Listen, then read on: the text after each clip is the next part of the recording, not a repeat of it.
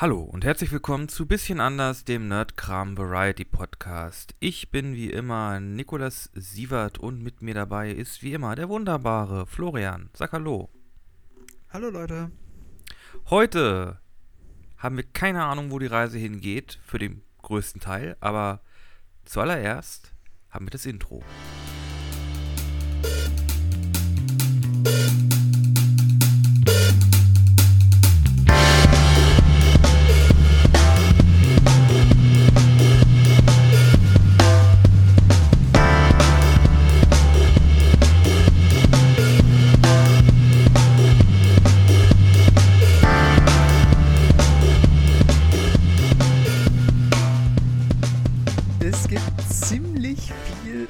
Liste, die es zu besprechen gilt. Ähm, es ist ja auch ziemlich viel passiert in den letzten Wochen. Wir haben euch mit einigen Dune-Folgen beglückt, aber in der Zwischenzeit war ja jetzt auch die Bundestagswahl. Flo, Breaking News. Ja, hau raus. Wusstest du, dass Armin Laschet seinen Stimmzettel falsch rum eingesteckt hat? Irgendwas war da, ich habe das nur am Rande mitgekriegt. Ich glaube, ich glaube auch irgendwie in einer Nachrichtensendung habe ich das einmal so am Rande gehört, dass Armin Laschet seinen Stimmzettel so gefaltet hat, dass man sehen konnte, dass er mit seinen beiden Stimmen die CDU angekreuzt hat. Und dass er dann das so in die Urne reingeworfen hat. Dass alle das sehen konnten, dass Armin Laschet, der Kanzlerkandidat der CDU, seine beiden Stimmen seine Erststimme bei der CDU und seine Zweitstimme auch bei der CDU gemacht hat und das so eingesteckt hat, dass alle das sehen konnten. Ja, also quasi, er hat sich selber gewählt. Was für eine Ah, Überraschung. Was für eine Überraschung.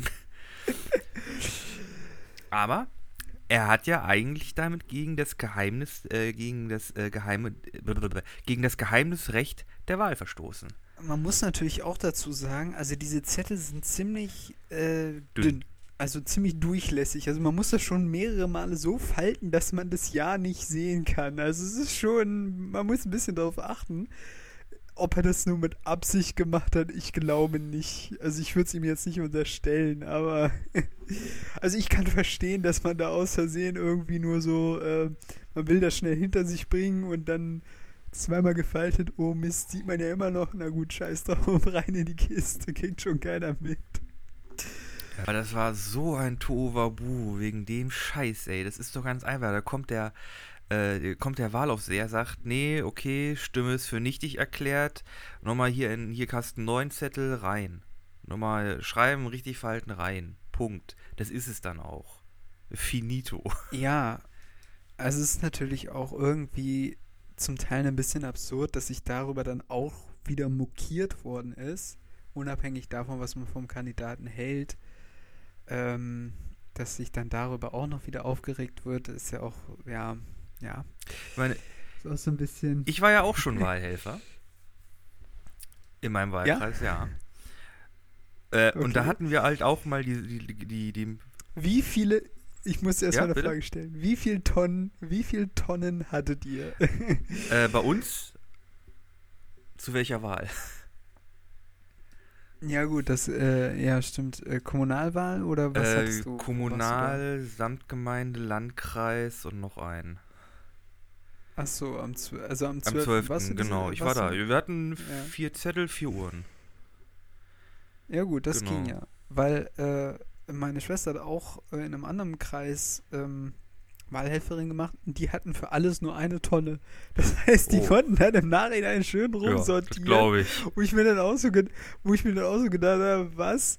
Und das war dann, lief dann auch so ab, wenn die Stimmzettel irgendwie nicht mehr richtig reingepasst haben, da hatte einer ein langes Lineal Einmal und reingestochert. Geil. Deshalb sind die Zettel im Übrigen auch so dünn, weil die halt auch alle in diese Tonnen reinpassen müssen, ne? Und ich will ja nicht sagen, ne? Aber vor allem bei der Kommunalwahl waren das ja ganz schöne Flatschen. Da, da musste man also, schon zwei, dreimal falten und die hatten auch komische Formate, muss ich sagen. Also, die ja, das waren war- nicht alle lang, da waren auch viele einfach breit. Hm. Ja, das äh, sorgte für Platzmangel in den Wahlkabinen, aber gut. Aber ja, die Geschichte, die ich noch erzählen wollte zu jemandem, der auch das, Geheimnis, das Geheimnis äh, der Wahl nicht gewahrt hat. Gab halt einen älteren Typen, der ist ins Wahllokal gekommen, hat seinen Zettel abgeholt, alles gut, hat sich hingesetzt, hat die angekreuzt, die zusammengefallen, wollte zur Urne gehen, hat aber auf dem Weg dahin halt äh, rumgeprotzt, oh, ich hab die CDU gewählt, das solltet ihr auch alle machen. Äh, und dann war es natürlich so, okay, Geheimnis nicht mehr gewahrt. Äh, das hier ist auch, ne, im Wahllokal darf man ja auch keinen kein Wahlkampf mehr machen, weil das könnte halt so gewählt werden. Also heißt es, nee, jetzt gibst du uns die Zettel her, wir vernichten die, du kriegst nochmal vier neue, dann setzt du dich dann nochmal hin und dann füllst du die aus, packst sie da rein und draußen kannst du dann gerne rumposaunen, aber hier drin ist Ruhe.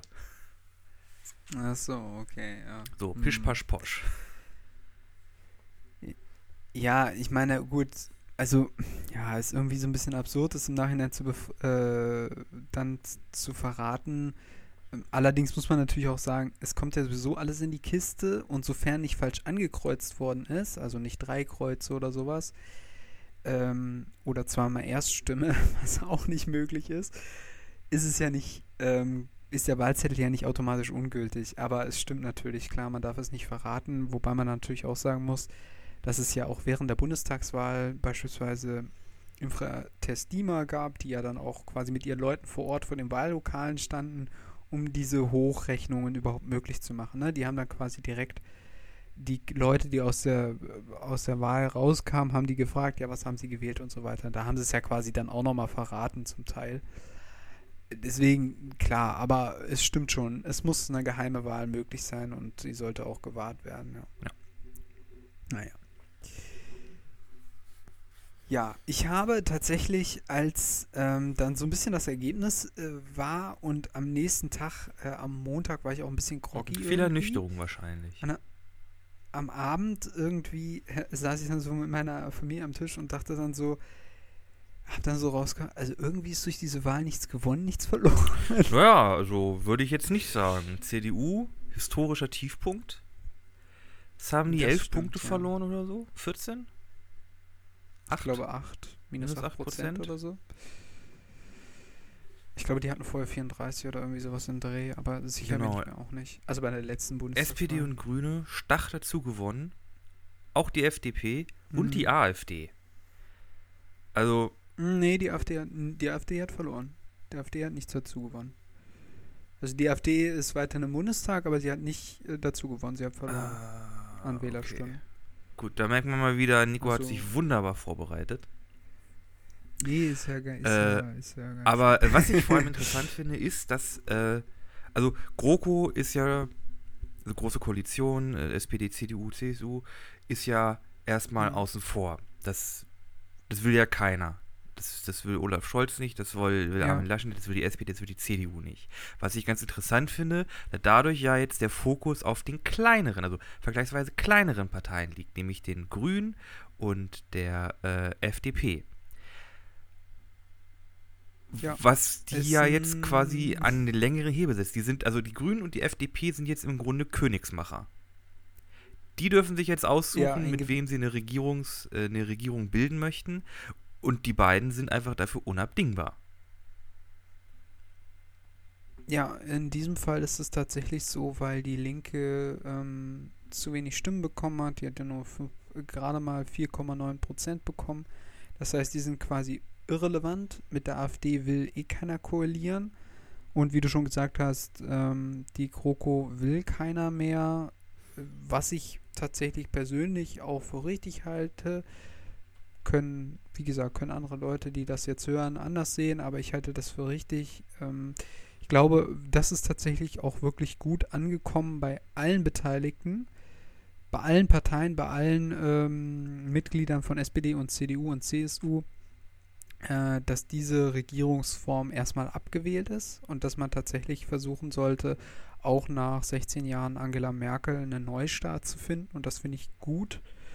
Ähm, wie das jetzt letztendlich aussieht, ob man da jetzt eine Ampel oder Jamaika macht, das wird natürlich jetzt noch spannend werden. Ne? Also das, äh, ja, also das ist jetzt quasi der, das Spannende, aber du hast völlig recht. Also äh, letztendlich sind Grüne und FDP am Drücker, wobei man natürlich auch einfach festhalten muss, zusammen haben sie auch 25 Prozent. Mhm. Ne? Also die FDP hat 11 Prozent, die äh, Grünen haben 14 Prozent, also und ein paar zerquetschte, aber ne, grob, also auch 25 Prozent. Das heißt auch ein Viertel der Wähler und ähm, ja, von daher ist das natürlich, äh, ja, sind die jetzt erstmal ein bisschen am Drücker. naja. Ich muss ja sagen, kleines Seitenthema, wenn wir wirklich in die Jamaika-Koalition kommen, muss das mhm. Gras rumgefrimmel dann immer noch ein Thema sein? Das Gras rumgefrimmelt, also das ist Cannabis. Genau. Ich meine, wenn wir, vor allem, ja, wenn wir dann schon in, in der Jamaika-Koalition sind, also dann, also dann wird es absurd. ja, wo ist die Legalisierung? Also einfach nur so als Seitengedanke. Fand ich lustig. Mm, ja, ich habe auch so gedacht, wir haben jetzt die Wahl zwischen Legalisierung von Cannabis und ähm, äh, Stopp, äh, schaffen wir noch und Start im Sinne von einer Ampel, rot, äh, gelb, grün oder grün, gelb, rot, wie auch immer.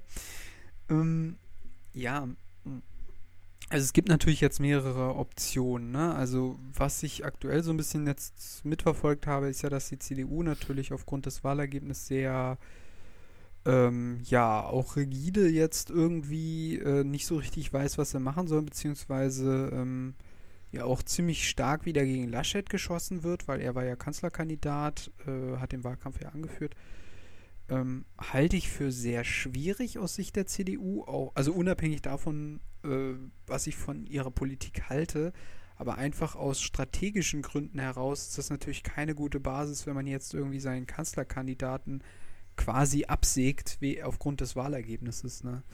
Da würde man ja eigentlich geschwächt in Verhandlungen gehen. Ne? Ja, ja, aber ja, also ich glaube, äh, ich glaube, also der, der Laschet, der war bei der CDU, der stand da auch nicht wirklich hoch im, wahrscheinlich nicht hoch im Ansehen.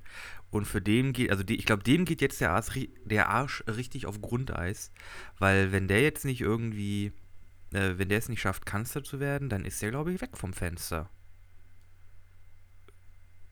Ja, also ich denke auch, dass das dann so ähnlich sein wird wie bei Schulz. Ähm, ja. Der war ja 2017 zur Wahl, der hat ja dann nur 20% reingeholt. Deswegen, Den gab es ja hat auch. Äh, wirklich gewonnen. Relativ viel gewonnen, genau. Und der ist ja im Grunde in der Versenkung versunken. Das muss man ja einfach, einfach so sagen. Der ist dann, also weder in der Regierung war der ja noch beteiligt, noch sonst wie. Klar, er war Bundestagsabgeordneter. Ja, ich glaube, der war auch in der Partei nicht mehr viel aktiv, oder?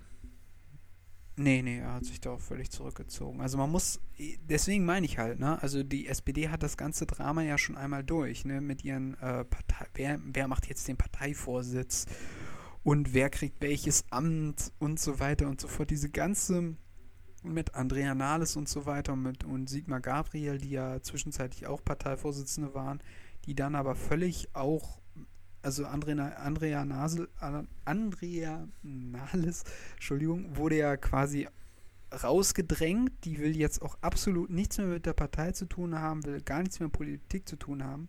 Und ich fürchte, ich fürchte, das schwant der CDU genauso, weil wir haben irgendwie Merz, wir haben Spahn, wir haben Norbert Röttgen, äh, wir haben etliche Leute, die Laschet und natürlich wir haben Söder, die etliche Leute, die quasi Laschet an den Kragen wollen. Und ähm, ja, wenn die sich da jetzt zerfetzen, dann äh, glaube ich, finden die Leute das auch nicht gut.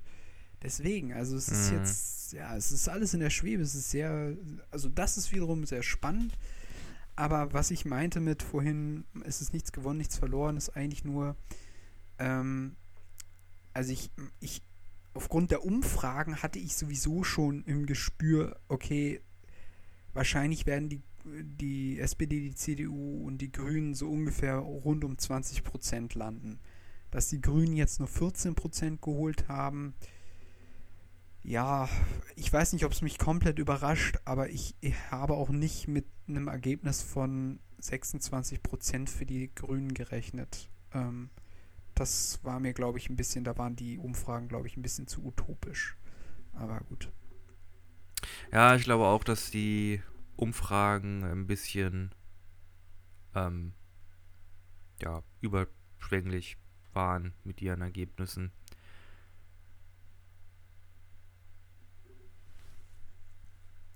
Mhm. Aber lassen wir mal Bundestagswahl Bundestagswahl sein, es sei denn, du hast noch einen wichtigen Punkt, den du ansprechen möchtest. also, ich habe so meine Probleme mit Olaf Scholz. Ähm, okay. Aber na gut, äh, gut, äh, ja.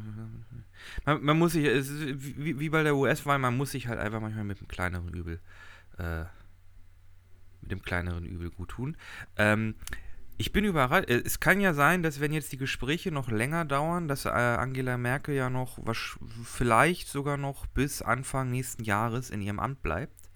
Äh, und damit hätte sie quasi den äh, Rekord der längsten Amtszeit als Bundeskanzlerin äh, überschritten. Dann hat sie nämlich äh, unter einem guten Alt, Altkanzler Helmut Kohl in Sachen Amtszeit überboten.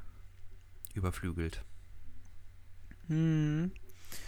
Ja, kommt natürlich darauf an, wie schnell die jetzt mit ihren Verhandlungen sind. Ne? Es soll ja, alle haben sich ja so ein bisschen ausgesprochen, dass das ja jetzt auf jeden Fall anders laufen soll als äh, während der Jamaika-Verhandlungen vor vier Jahren.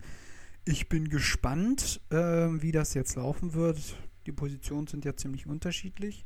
Aber du hast völlig recht. Also kann sein, dass sie noch bis Weihnachten Kanzlerin bleibt. Ja, also. Ne, ist, äh, ist auch ein Achievement. ja, ja, genau. Aber die Frage ist ja, äh, aber würdest du denn Laschet lieber nein. wollen als Kanzler? Nein, nein, als, nein, nein, nein. Nee, auch also, nicht, ne? so utopisch es auch sein muss, ich hätte halt wirklich Bock darauf gehabt, dass die Grünen und die Linken halt so richtig durchziehen. Also wirklich mhm. hardcore, äh, äh jemand, äh, jemand, äh, man könnte vielleicht von einem Linksrutsch sprechen, äh, aber ich hätte wirklich gerne mal, also wirklich in einen grundlegenden Paradigmenwechsel, was äh, die deutsche Politik anbelangt. Äh, und ich glaube, ich bin nicht der Einzige, dem es so geht, aber der wird wohl noch sehr auf sich warten. Der wird auf sich warten lassen oder wahrscheinlich auch nie, ähm, äh, wahrscheinlich nie eintreten, da, ja, das ist wahrscheinlich, das ist wahrscheinlich einfach eine utopische Vorstellung. Wir sind doch alle, also die Deutschen sind doch alle, auch die Jüngeren, wenn man, vor allem wenn man sich die Ergebnisse der, äh, der Erstfehler anguckt, was die so gewählt haben, dass wir doch alle doch sehr konservativ sind irgendwo noch. Ne? Muss halt alles so bleiben, wie es ist.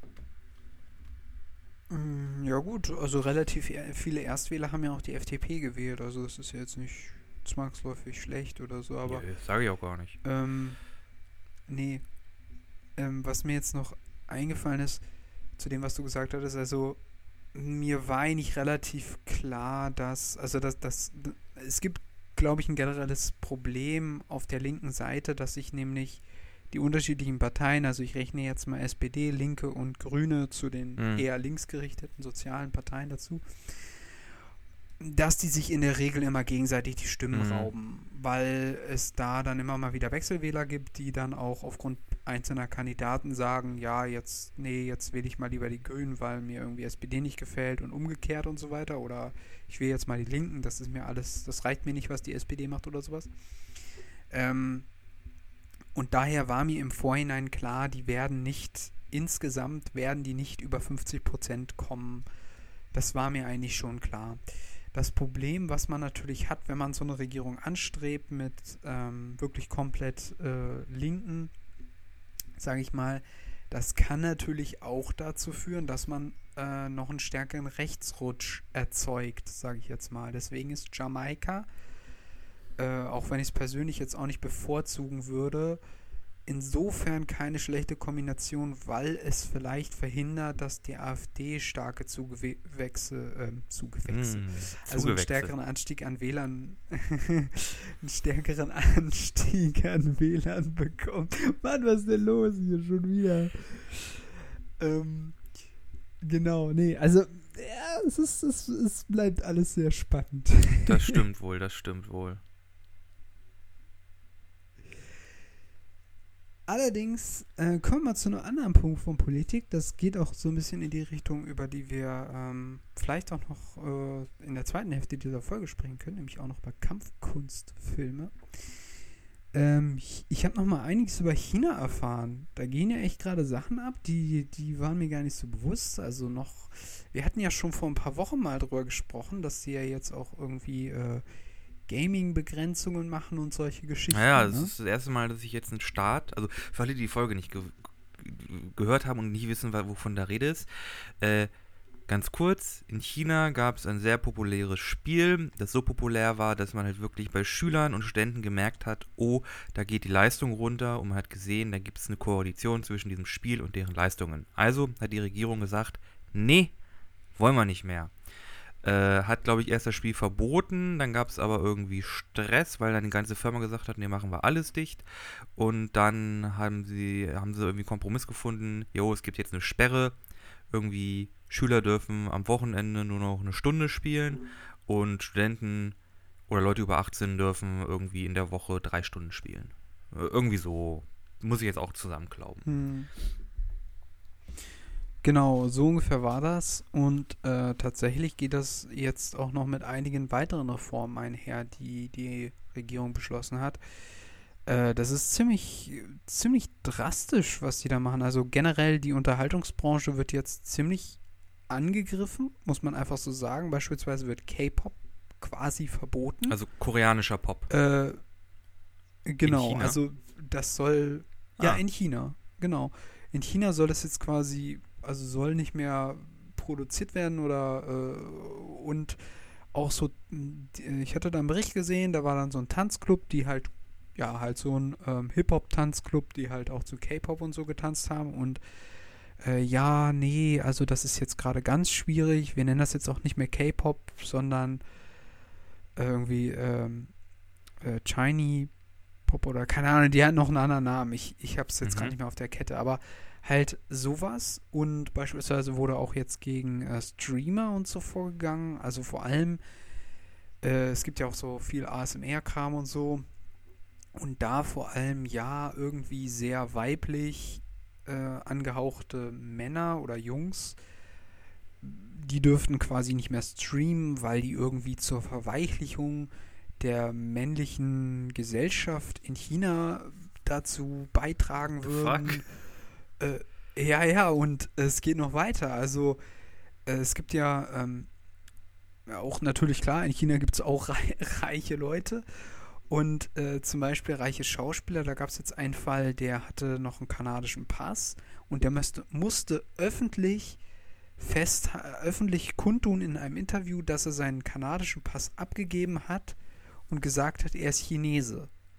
Also da gehen richtig so nationalistische äh, äh, Sachen ab und auch was jetzt gegen die, gegen die Großunternehmen gemacht wird. Also es war ja jahrelang so, dass China so eine Art Doppel äh, gefahren hat. Also wir machen Turbokapitalismus mit Neoliberalismus. Alles, ihr könnt so viel machen. Hauptsache, ihr bringt irgendwie Arbeitsplätze und das Land Mhm. nach oben. Und jetzt ist es so, die äh, vor allem in die Tech-Konzerne, die jetzt ja immer mächtiger geworden Also, sind, logischerweise. Wahrscheinlich dann ne, sowas wie Huawei, Tencent, ähm, Genau. wer, wem auch immer TikTok Äh, gehört. ich glaube noch Alibaba oder so ähnlich. Oder? Ja. Ah, noch, so, noch so ein paar andere. ja. Auf jeden Fall, die sind halt ziemlich Ja. mächtig. Und äh, da, die kriegen halt jetzt richtig Druck. Von wegen, ja, Schließungen und so weiter. Und äh, deswegen haben sich quasi diese Tech-Firmen schon quasi selbst dazu verpflichtet, Sozialsummen erstmal ganz viel an die äh, ja, an die, an die, äh, an die Regierung zu spenden. Ne, also wurden quasi Also so Initiativ, gezwungen, Initiativspenden an die Regierung, oder wie? Ja, ja, genau. Damit sie quasi wieder so, ähm, lass uns mal bitte zufrieden, so, lass uns mal unsere Wirtschaft machen. Aber die gehen da richtig radikal vor. Und es geht nicht nur gegen die Unterhaltungsbranche, jetzt wird es noch, jetzt, also das, da habe ich echt gestaunt, dass die Chinesen das machen. Äh, es gibt ja mittlerweile logischerweise auch in China einen relativ guten, äh, eine gute Oberschicht und eine relativ gute Mittelschicht Mhm. so. Und ähm, die machen teilweise auch relativ viel auch schon in Bildung und so und investieren auch für ihre Kinder, weil China ist da ja ziemlich hinterher und so, auch schon im Vorschulalter und sowas, dass sie da auch schon Englisch lernen und so. Und da gibt es halt Eltern, die bezahlen für ihre Kinder beispielsweise ähm, im Grundschulalter Nachhilfe im Englischunterricht. So, und dann äh, gibt es halt irgendwie Skype-Konferenzen mit so einer Nachhilfe aus den USA beispielsweise. Ah, also Damit direkt zu halt Native Speaker. Okay. Genau, also ziemlich früh so eine Zweitsprache lernen. Das ist jetzt verboten. Also die haben quasi, du darfst jetzt nur noch das lernen, was der Staat vorgibt. Die haben 10 Millionen Lehrer entlassen. Allein die Zahl musst du dir mal reinziehen. Jo. Nach Nachhilfe ähm, Unternehmen, sage ich jetzt mal, also die halt professionelle Nachhilfe angeboten haben, äh, die haben jetzt echte Schwierigkeiten. Äh, die hatten dann da so einen Fall, wo so eine Familie war, der Mann hat nicht ganz so viel verdient, verdient. die Frau war halt eine Lehrerin, die hat halt ganz gut mhm. verdient, halt auch für mhm. Englisch, aber ähm, das ist jetzt quasi verboten. Du sollst jetzt nur noch Chinesisch lernen und keine anderen Spre Fremdsprachen mehr. Ja, ähm. Also. ich ich würde mal sagen, die Volksrepublik China wird jetzt zu einer Autokratie. Noch mehr als es schon war. Das ist, also, ja, also. Das ist, das ist ja fast schon. Das ist ja fast schon das ist ja fast schon Isolationismus. Ja, genau. Das ist so eine komische neue Kombi zwischen kommunistischer Ideologie der Partei und nationalistische Isolationspolitik. Also irgendwie, da, da, da kommt ja dann überhaupt keiner mehr raus, oder wie? Ich. Also, also, also rein, äh, beispielsweise dieser Schauspieler, ich hätte den kanadischen Pass gar nicht abgegeben, ich wäre einfach nach Kanadier, also nach, nach Kanadier gezogen. gezogen. genau, nach Kanadier. Äh, nee, aber. Das Land, also auf dem sie, äh, in dem sie auf Elchen reiten. Genau. genau. Nee, aber das ist schon, das ist schon hart. Den muss ich mich alle fragen. Ich, ich bin ja an einer Kunsthochschule. Und generell, wir haben ja auch, äh, eine, es gibt ja auch technische Universitäten, äh, vor allem für Ingenieurs- und irgendwie äh, Bauwesen, wo auch viele Leute aus dem Ausland kommen. Zum großen Teil auch viele Leute mhm. aus China oder Korea. Hm, ist bei uns auch so ähnlich. Genau, ist ja generell, so generell so Politik, irgendwie Ingenieurskunst, da ist ja die Ausbildung in Deutschland global, glaube ich, relativ, relativ anerkannt und, und gut. Ja. Äh, bei bildende Künste nimmt es mit ein bisschen Salz bei mir. Äh, finde ich ja mal, würde ich ja gerne mal wissen, ob die irgendwie nochmal zurückgerufen werden, weil es ist ja quasi auch bei denen so, dass die Regierung, glaube ich, äh, besteht, äh, irgendwie äh, zulassen muss, dass sie im Ausland studieren dürfen.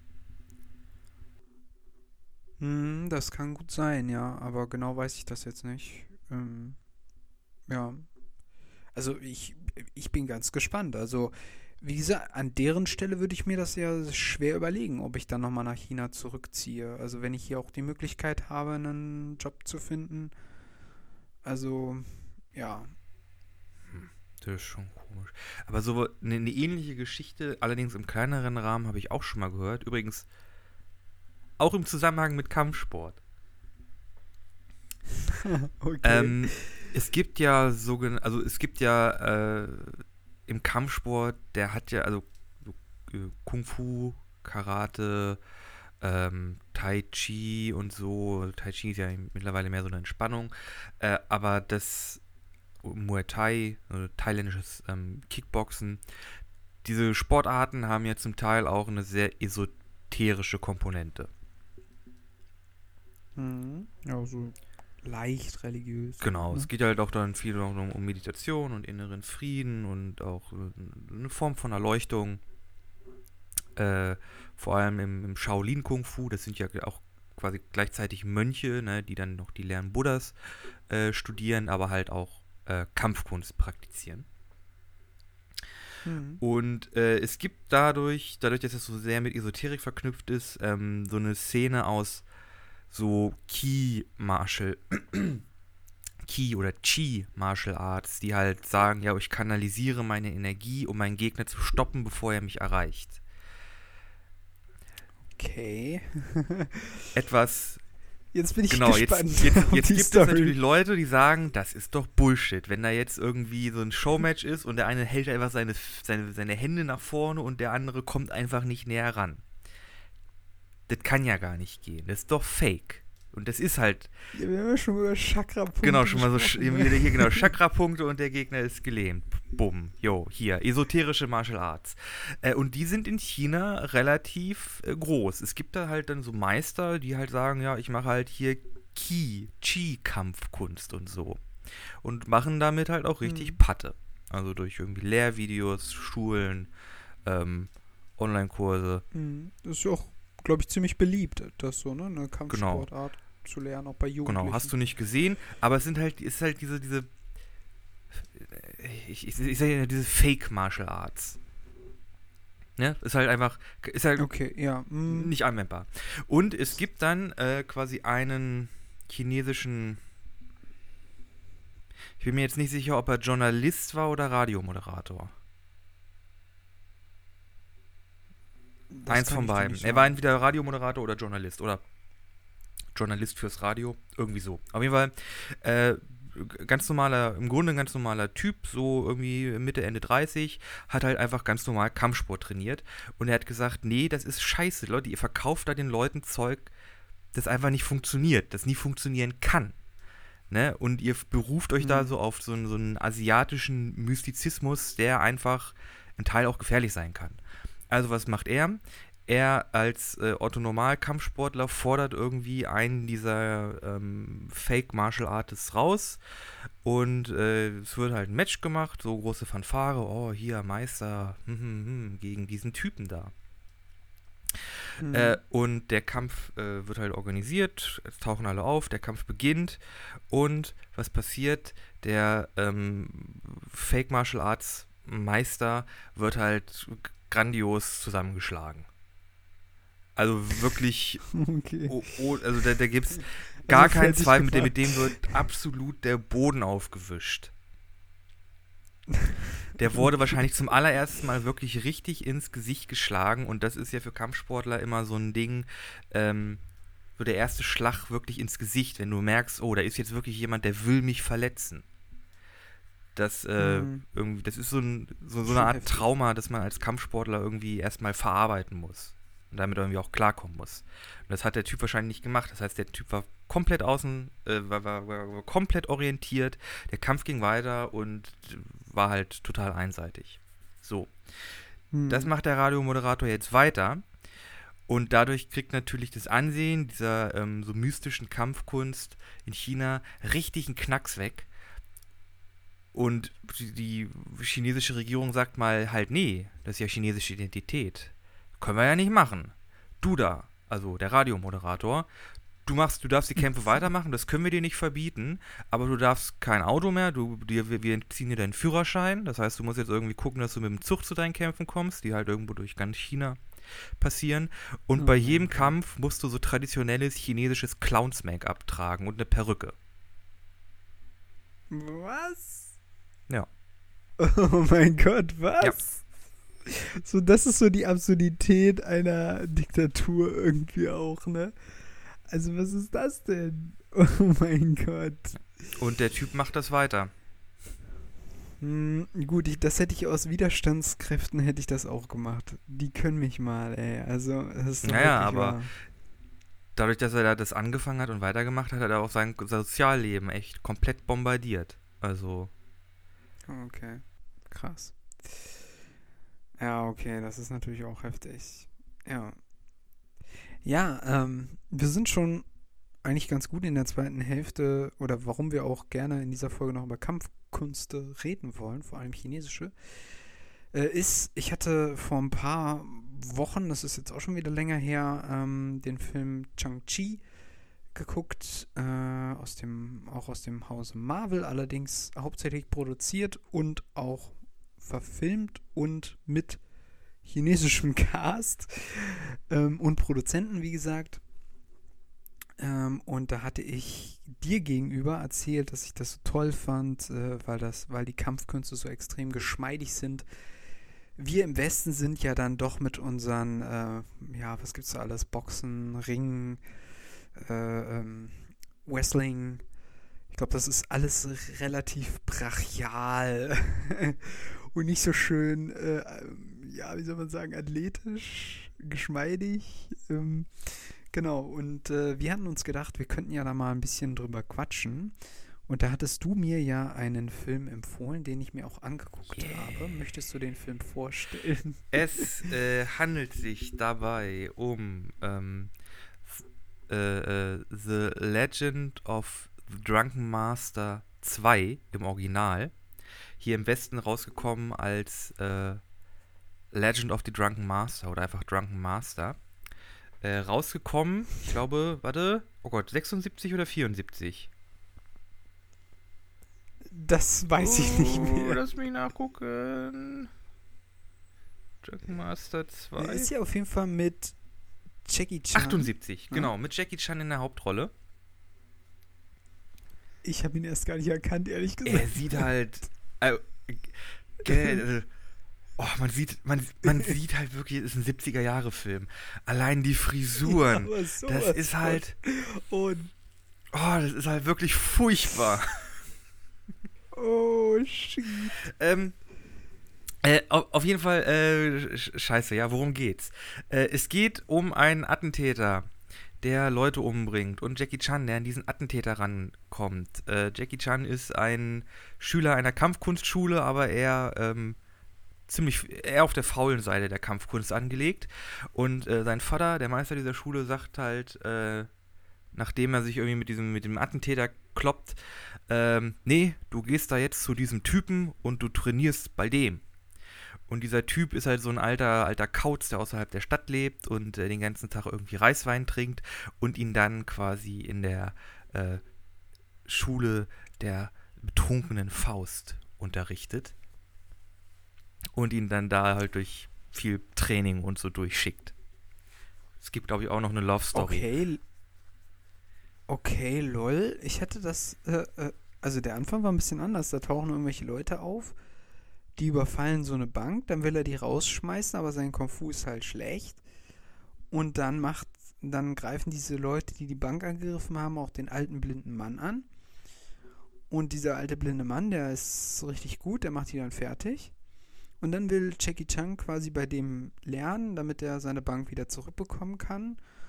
Und halt auch seine, naja, Frau nicht wirklich, aber halt so ein bisschen wird das angedeutet, halt seine mögliche äh, Begleitung, die er eigentlich auch beschützen will. Äh, und, und dann lernt er halt bei dem und lernt auch ziemlich gut. Lol. Ich glaube, du hast, ich glaube, wir haben unterschiedliche Filme geguckt. Ich meine wirklich den Film Drunken Master mit Jackie Chan. Ja, ja, Drunken Master wir sind die Knochenbrecher, habe ich gesehen. Ja, genau, sie nannten Lol. die Knochenbrecher. Okay, ja gut, egal. Aber auf jeden Fall ist es mit so einem jumpenden alten Kauzien mit so einem Stock. Genau. Hä? Mit grauen Haaren. Ja. Ja. Ja.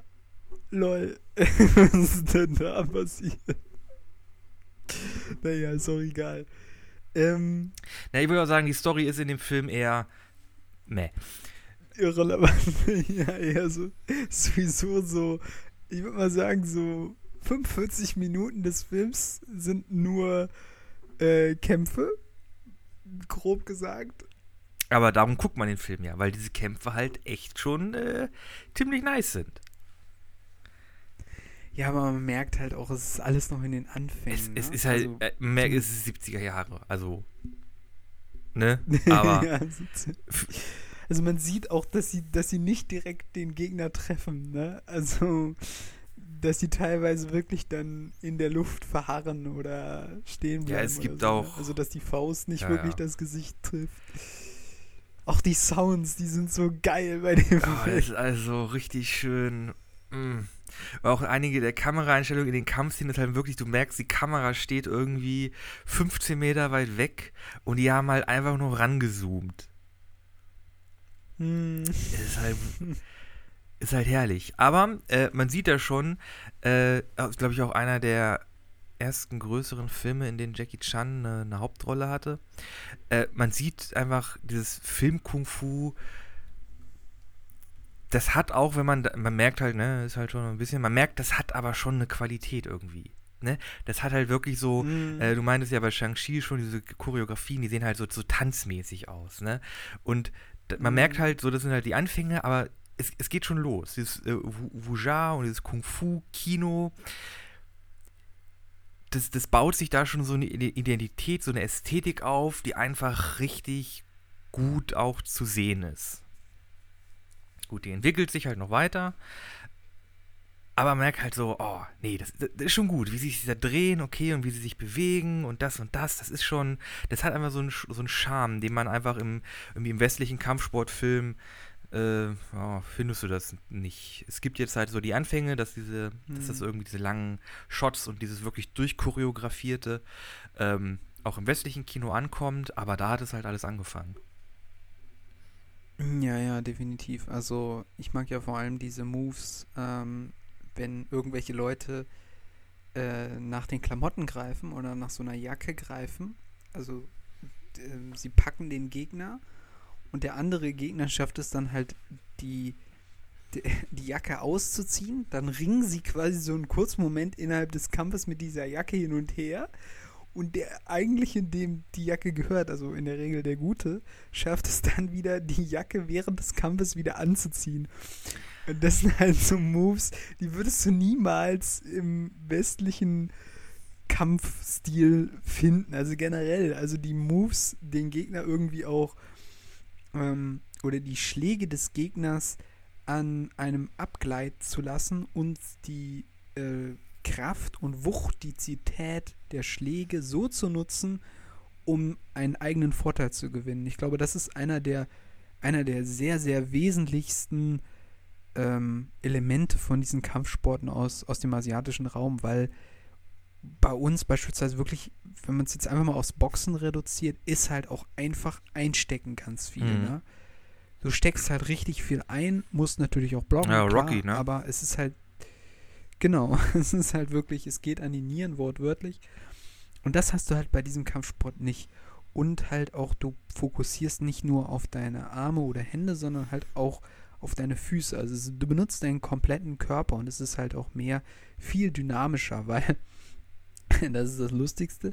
Du hast diesen alten Kauz in diesem Film und der jumpt halt wirklich so rum wie so ein Floh. Als ob der noch so ein Jungspund ist, macht irgendwie Flickflacks ohne Probleme. Und das ist halt echt, ja, das ist ein bisschen herzerwärmend. Ne? Das ist echt so 70er Jahre lang, ist schon ist nice. Schon, ist schon ganz gut. Und es ist halt auch, ähm, ja, das der Film ist halt aber auch Comedy. Also wirklich ganz, mm. äh, zum Teil auch ganz ranzige Comedy. ja, das stimmt. Äh, da gibt es dann auch schon mal den einen oder anderen Furzwitz oder den einen oder anderen Ekelwitz. Äh, und natürlich dann auch ganz viel Jackie Chan-Comedy. Der hat ja wirklich so auch quasi perfektioniert, irgendwie auch Charakter in so eine Art Choreografie zu bringen, ne? Weil der, der Jackie Chan ist halt einer, der weicht aus, macht halt Angriffe und irgendwie durchschlägt irgendwie eine Steinplatte, aber dann irgendwann schlägt er mal irgendwie auf ein Stück Holz und das Stück Holz ist zu hart und dann schaut er da halt volle Wucht gegen und er merkt, scheiße, da komme ich nicht durch und dann tut ihm halt die Hand weh und dann schüttelt er die halt aus. Also man merkt halt auch, dass ja, er genau. als, als Kampf, kämpfende Figur in diesem Film halt auch nicht unverletzbar ist und verwundbar ist. Ja, ja, definitiv. Ich glaube, er hat das auch echt gemeistert, was diese Sache angeht, diese, diesen, diesen Kampfstil zu kombinieren mit Comedy. Ähm, das hat er auch vor allem in seinen amerikanischen Produktionen, Rush Hour äh, 1, 2 und 3 haben die ja, glaube ich, gedreht, aber halt auch diese Western-Abklatsches, äh, sage ich jetzt mal. Also die sind auch gut, aber äh, sind ja quasi dasselbe, nur nochmal mhm. im Western. Ähm, die sind da, die sind ja auch sehr gut gelaufen und ich glaube, damit ist er ja auch vor allem im Westen sehr erfolgreich gewesen. Aber man muss ja auch festhalten oder konstatieren, dass er quasi nur noch als sowas gesehen wurde im Westen und sich dann aufgrund dieser Fokussierung auf das, was er gemacht hat, und er quasi gar nicht mehr in anderen Rollen gesehen wurde, er sich ja dann auch wieder aus dem Westen zurückgezogen hat und gesagt hat, hm. nee, dann mache ich doch lieber wieder nur Filme fürs eigene, äh, für die eigene Bevölkerung, sage ich jetzt. Generell, der hat auch weirden Shit gemacht. Eine Sache noch zu Rush Hour. Es war ja so, Jackie Chan wurde für den Film gecastet, aber der Direktor, also der Regisseur, äh, wollte nicht, dass Jackie Chan in dem Film irgendwie Kung-Fu-Szenen macht. Also generell Was? wollte er nicht. Kein, okay. Nix die Kung-Fu, nix die Kampfi. Okay. wow. Keine Ahnung, wollte einfach nicht machen. Und dann haben sie haben irgendwie Chris Tucker und Jackie Chan und Leute haben dann halt diesen Producer be bequatscht und so, nee, das ist halt das, was der machen kann. Ne? Das kann der halt richtig gut. Ne? Das ist halt einer der Besten. Und dann haben sie ihn irgendwie ja, dazu über, müssen ihn irgendwie davon überzeugen, dass sie das wieder zulassen. Weird. Mhm. Ähm, und generell, äh, nochmal zu Jackie Chan, der Typ hat sich ja wirklich schon alles gebrochen. Ne? Wie Zähne, Rücken, äh, Arme, Beine, Knöchel, nochmal den Rücken, ja. äh, Schädelfraktur, äh, oh, Steißbein, okay. also wirklich, bei dem wahrscheinlich jeder Knochen schon mal kaputt. Er ist ja auch so ein bisschen so einer, so ein Haudegen, der auch so ähnlich sagt wie Tom Cruise. Ich mache viele meiner Stunts auch selber. Ja, ja, aber ne? der macht seine Stunts selber Hong also, äh, Hongkong äh, Stuntman-Style. Das heißt, du hast kein Netz, du hast keine Sicherung. Wenn du Glück hast, hast du auf dem Boden okay. eine Matte, aber die bringst du bitte auch selber mit. Und dann wirst du halt aus dem dritten Stock in eine Bretterbude geworfen.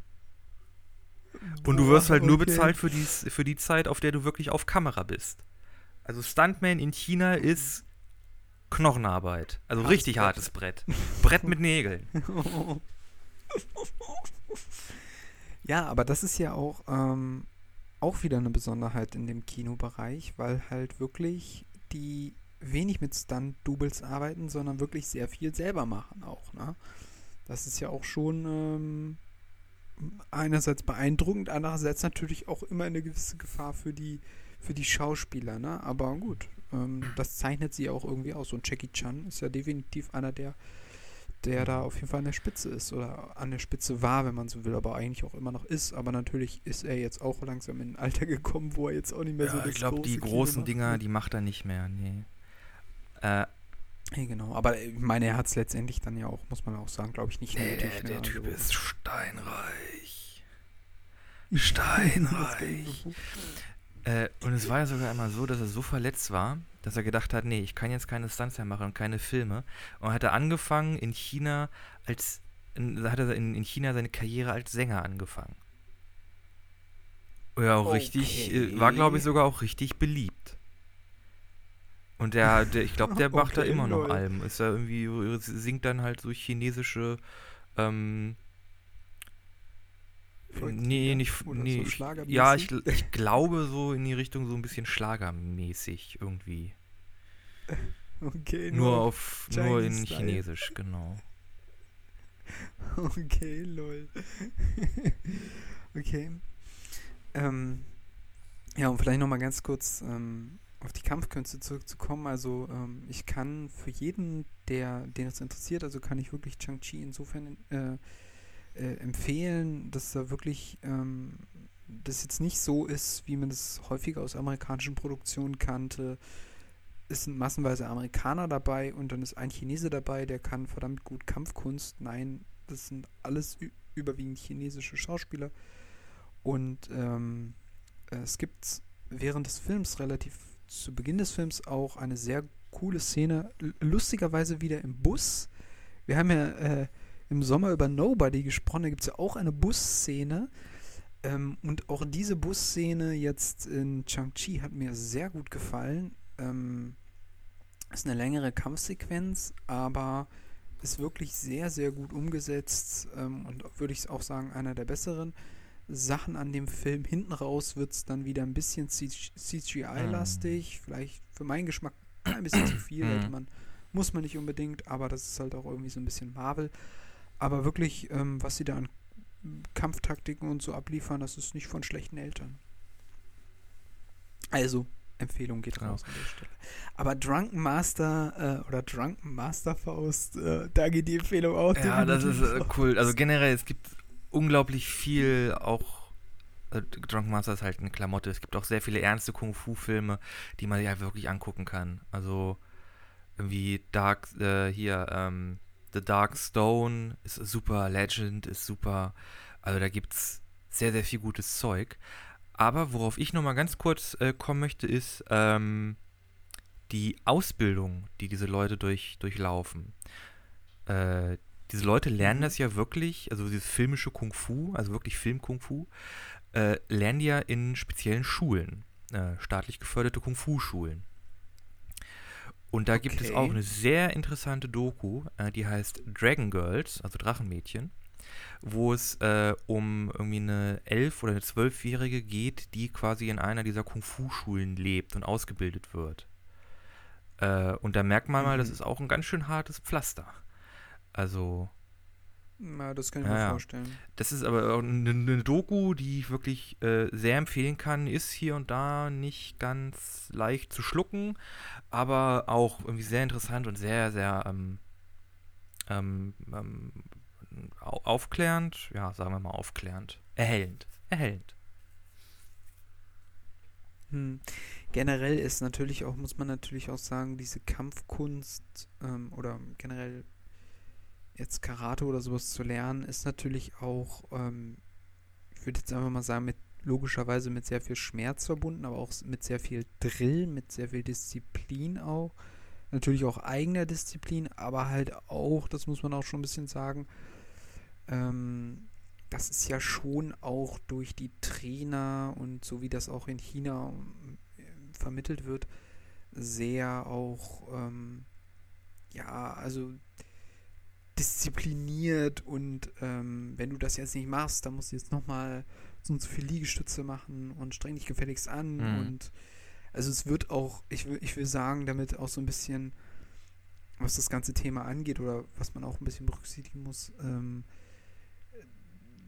da wird auch ganz schön viel von den Kindern auch schon im frühen Alter erwartet. Ähm, auch diese, dieses Absurde, dass jetzt irgendwie jedes Kind irgendwie Klavier lernen muss, weil es halt Yang Yang gibt. Ist ja auch so ähnlich. Ja, äh, ja. In Japan ist es ja teilweise auch so. Also, das hat dann auch ab einem gewissen Punkt nicht mehr so viel von, ähm, ich sag mal, freiheitlicher Erziehung zu tun, im Sinne von, dass das Kind auch irgendwie mal dann auch mal eine Pause machen darf zwischen äh, Geige lernen, Fremdsprache und Kampfsport oder sowas. Ne? Also, also, das muss man halt auch immer ein bisschen ist immer berücksichtigen, wenn man darüber spricht. Aber klar, ähm, wenn man das natürlich auf professioneller Ebene machen will, dann äh, muss man da sich natürlich auch reinhängen. Ja. Und vor allem für, fürs Kino auch oder für, mhm. fürs Film. Gudi, gudi. Ähm, ich muss sagen, ich glaube, ich habe dann erstmal nichts mehr auf dem Zettel. Hast du noch was, was du ansprechen möchtest? Nö, ich habe tatsächlich auch nichts mehr. Ich glaube, wir können äh, mal ein bisschen früher Schluss machen für heute, aber wir haben ja auch viel abgehakt. Okay. Dann, äh, ja, vielen Dank fürs Zuhören. Falls es euch gefallen hat, äh, empfehlt unseren Podcast doch gerne weiter. Äh, würde uns beide sehr, sehr freuen. So, dann kommen wir doch mal zum Abschlussspiel. Äh, wir sind der bisschen anders Podcast. Uns kann man finden im, im Internet, auf Instagram und auf Facebook, äh, in den Gruppen bisschen anders äh, der Podcast. Äh, ich habe übrigens endlich meinen Scanner gefixt, das heißt, es gibt auch wieder Artwork. Whoop, whoop. Nice. Nice. äh, solltet ihr, glaube ich, zum letzten Mal zu der Dune-Folge jetzt schon gesehen haben.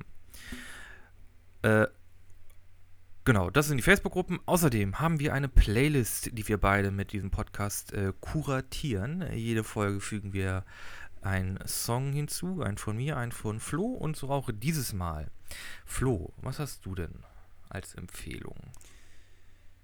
Ich habe von den Blues Brothers äh, She Caught the Caddy. Ich hoffe, ich habe das richtig ausgesprochen. Ist der Auftaktsong ähm, äh, vom Film. Nice. Sehr, nice, sehr nice. cool. Was hast du denn? Äh, ich habe was, was Klamaukiges. Ich habe von den Space Frog und Space Frogs und Martin Fischer äh, von Muffelwild den Song Brokkoli. okay. Das ist auch lustig. Ähm, Aber ich würde sagen, für diese Woche sind wir dann auch raus. Wir sind raus.